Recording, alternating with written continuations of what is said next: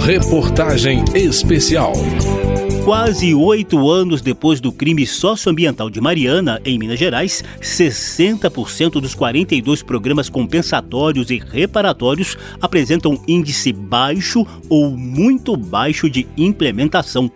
Os números foram apresentados pelo presidente do IBAMA, Rodrigo Agostinho, durante a audiência da Comissão Externa da Câmara dos Deputados, que acompanha os desdobramentos do rompimento da barragem do Fundão.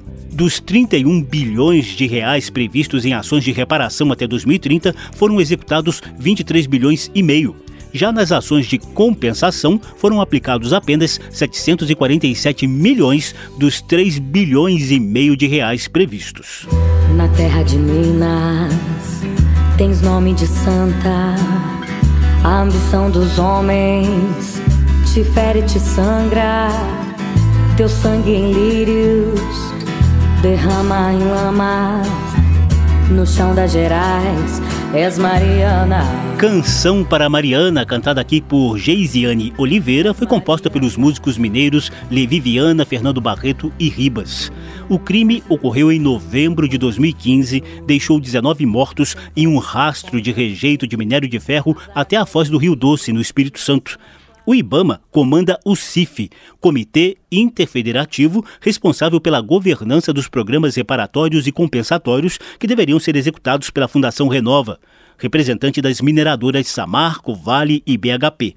Rodrigo Agostinho identificou os principais obstáculos nesse processo o que a gente percebe é que existe uma opção deliberada pela judicialização de alguns temas, uma judicialização excessiva. Né? Então, o que a gente tem ali é um ciclo que se repete: interferência na fundação, que não permite a identificação de danos, modificando planos de atividade e orçamento, e no final, o que a gente tem é baixo desempenho geral. Dos 42 programas socioambientais e socioeconômicos previstos no termo de transação e de ajustamento de conduta, assinado em março de 2016, 10 foram parar na Justiça. Na execução dos demais programas, Agostinho avalia que a Renova, sob orientação das mineradoras, prefere ser multada do que implementá-los.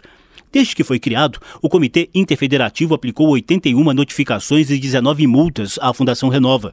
Diante do que chamou de fracasso do Estado ao lidar com o ecocídio de Mariana, Rodrigo Agostinho se manifestou favorável à tentativa de repactuação dos acordos reparatórios conduzido pelo Conselho Nacional de Justiça. No entanto, o presidente do IBAMA alerta quanto à necessidade de garantia de participação dos atingidos nessa governança, como acontece na gestão atual do CIF ele sozinho é insuficiente para resolver todos os problemas e demandas de governança. Mas temos essa instância. A gente não sabe se na repactuação qual é a instância que vai ser colocada no lugar. Nós precisamos de uma instância de governança com participação, principalmente da, da população atingida. O coordenador da comissão externa, deputado Rogério Correia, do PT de Minas Gerais, pediu cuidado especial para que nessa repactuação se evite que as mineradoras troquem a atual obrigação de reparar e compensar pela obrigação de apenas pagar a terceiros. O que eles querem é ficar com a responsabilidade, por exemplo, do rejeito, com todas essas polêmicas, se pode tirar o rejeito, se não pode. Todo o restante entraria no acordo onde a Vale pagaria, então, para que outros fizessem. Eu acho extremamente arriscado um tipo de governança que seja essa. Com base em estudos técnicos, o IBAMA constata deposição, remobilização e biodisponibilização dos rejeitos de minério de ferro ao longo do Rio Doce, com reflexos na cadeia ecológica. Ainda há dúvidas quanto à melhor solução para a retirada dos poluentes do leito do rio. Pode-se tentar usar técnicas de dragagem, encapsulamento ou até deixar tudo como está para não movimentar os rejeitos e realimentar a poluição. Teu povo sofrido, sem teto, com fome, com sede. As águas dos rios não são mais claras, ninguém joga rede. Os peixes sem vida, sem verdes nas matas. O gosto amargo, caminhos incertos. Obviamente, as atividades de pesca estão prejudicadas ao longo do Rio Doce.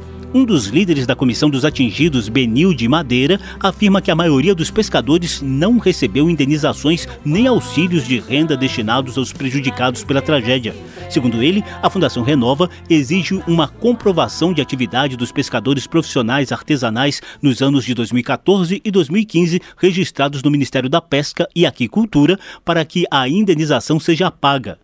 Para o pescador, essa demora para reparar os danos é um desrespeito. Eu sugiro que a Fundação Renova ou as próprias instituições de justiça, pelo menos tenham um, pouco de, de bom senso e ajudar, pelo menos, quem tem um pequeno papel, um pequeno vínculo nessa água, que possa aí estar tá considerando as contribuições do INSS que a pessoa fez, quem recebeu o seguro-defesa em 2015, 2016, que olha ali, aquelas carteiras mais antigas, aquela tradição, aqueles pescadores mais tradicionais estão sendo os mais massacrados. Outro questionamento levantado pelos representantes dos pescadores é sobre a decisão do Instituto Estadual de Florestas da Secretaria de Meio Ambiente e Desenvolvimento Sustentável de Minas Gerais, que em 2016 liberou a pesca de algumas espécies como o mandi e a tilápia na bacia do Rio Doce. Segundo eles, essa liberação não faz sentido, já que não existem estudos comprovando que essas espécies não estão contaminadas pelos rejeitos. A natureza clama, sangra lama, agoniza a doçura do meu rio, que, sem poder evitar, deságua sua dor na imensidão do mar. O impacto do crime socioambiental de Mariana sobre os pescadores é bem óbvio e já foi amplamente denunciado por vários movimentos sociais. A comissão externa da Câmara também ouviu outro setor impactado, mas pouco comentado: o dos esportistas aquáticos, sobretudo em Linhares, no litoral do Espírito Santo. Só para se ter uma ideia desse impacto, ouça o dirigente da Associação de Surf de Regência, Raulei Valim, falando sobre o potencial esportivo e turístico do litoral capixaba antes da contaminação de rejeitos de minério de ferro. As ondas da praia de Regência estavam no top 10 do Brasil. Antes de 2015, a gente vivia um processo extremamente orgânico, autônomo, de desenvolvimento desse esporte nas praias de Linhares, que fazia com que o surf ganhasse toda a visibilidade compatível pela qualidade da onda. Era uma onda que caía no gosto e no, interesse da cadeia produtiva mundial do surf. Raulei Valim costuma definir a história do litoral do Espírito Santo em duas eras: antes da lama e pós-lama. Quando esse rejeito de mineração vai sendo lavado, ele vai parar literalmente na foz do Rio Doce e esse impacto gerou essa ruptura dramática através da contaminação, não só dos nossos corpos e mentes, através da tristeza, depressão, suicídio e morte que pode ser mapeados nas nossas comunidades. As lojas foram fechadas, nós tivemos os empregos perdidos da cadeia produtiva do surf. Valim apresentou níveis alarmantes de contaminação do mar capixaba.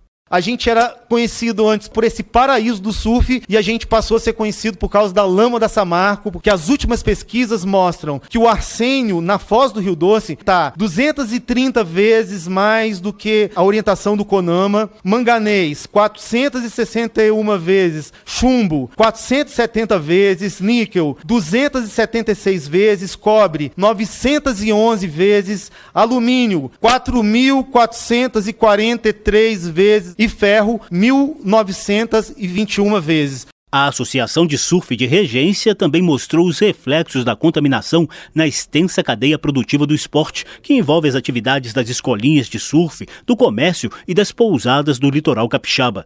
Todos esses setores ainda não foram oficialmente reconhecidos na lista dos atingidos pelo crime socioambiental de Mariana. O relator da Comissão Externa da Câmara, deputado Helder Salomão, do PT do Espírito Santo, quer reverter esse quadro e eu já posso te adiantar que no nosso relatório isso vai constar né, de maneira muito explícita e de muito objetiva, porque nós consideramos a atividade do surf como atingida, especialmente naquela região belíssima do Espírito Santo. No início de 2023, a Fundação Renova, representante das mineradoras Samarco, Vale e BHP, chegou a anunciar 8 bilhões e 100 milhões de reais para ações socioambientais, indenizações e reassentamentos ao longo do ano. Mas o movimento dos atingidos por barragens avaliou que o valor é insuficiente. Da Rádio Câmara de Brasília, José Carlos Oliveira.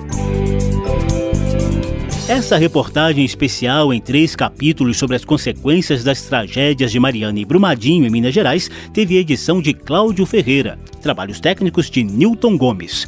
Todo esse conteúdo está disponível na internet na página da Rádio Câmara, radio.câmara.leg.br.